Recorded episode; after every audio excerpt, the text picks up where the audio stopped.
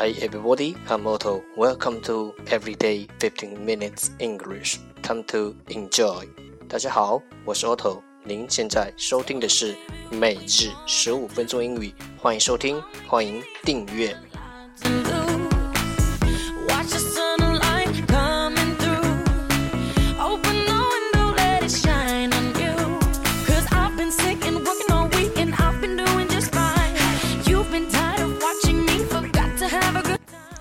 学习英语融入生活，在途中爱上你自己。节目内容会更新于每日十五分钟英语微信公众号、新浪微博、百度贴吧，在国外社交网络 Facebook、推特，我们的名字叫每日十五分钟英语。更多精彩互动尽在每日十五分钟英语微信群，等你来加入我们哦。不管晴天还是雨天，让我们一起简单的坚持每一天。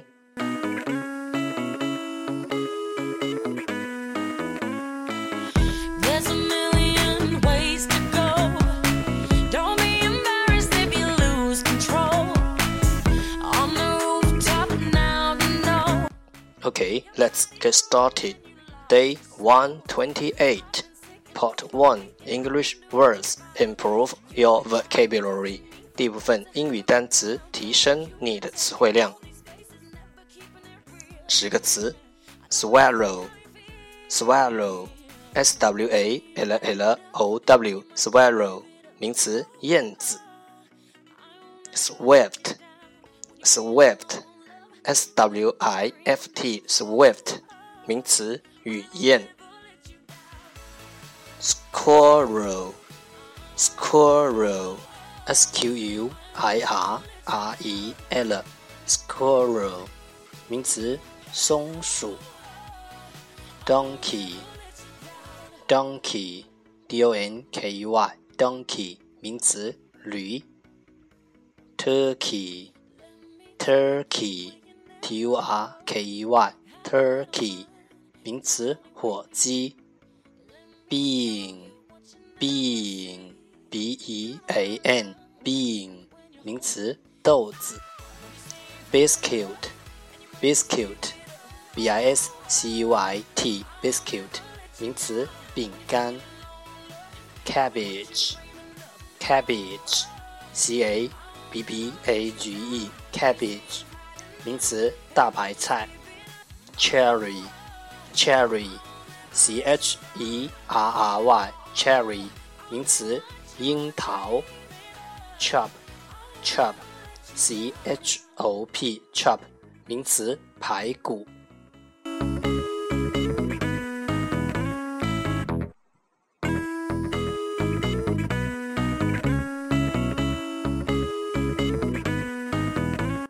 Part 2 English sentences One day, one sentence 第二部分英语句子，每日一句。Our focus today is 我们今天的重点是 A good book is your best friend. A good book is your best friend. 好书如挚友。A good book is your best friend.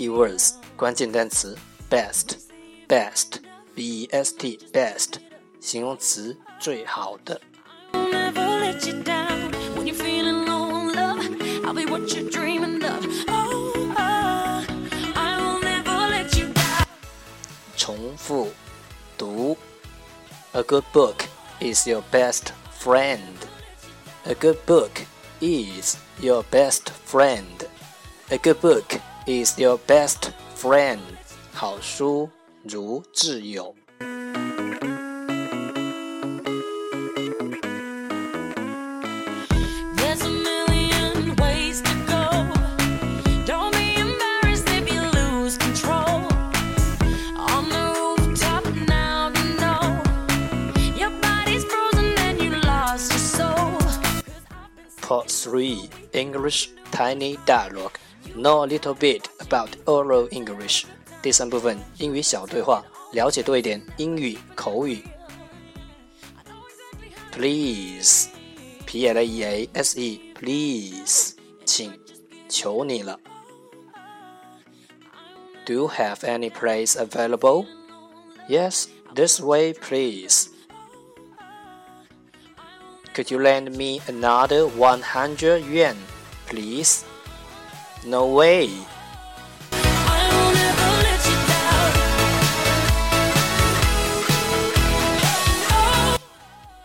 Do you have any place available?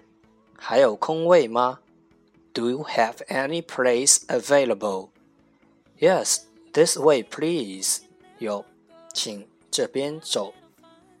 Yes, this way, please.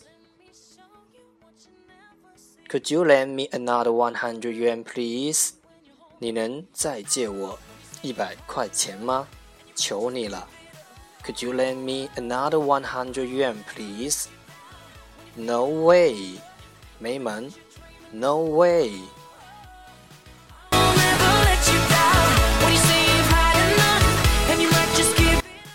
Do you have any place available? Yes, this way, please. Could you lend me another 100 yuan, please? No way.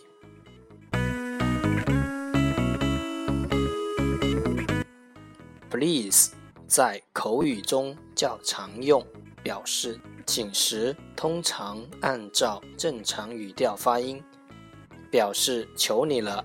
时一般都会拉长声音，加重语气。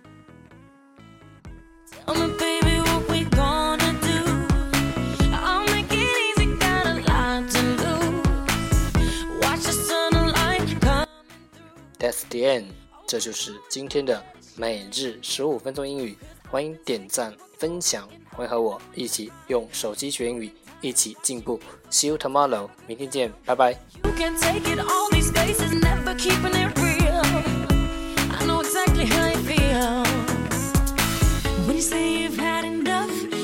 just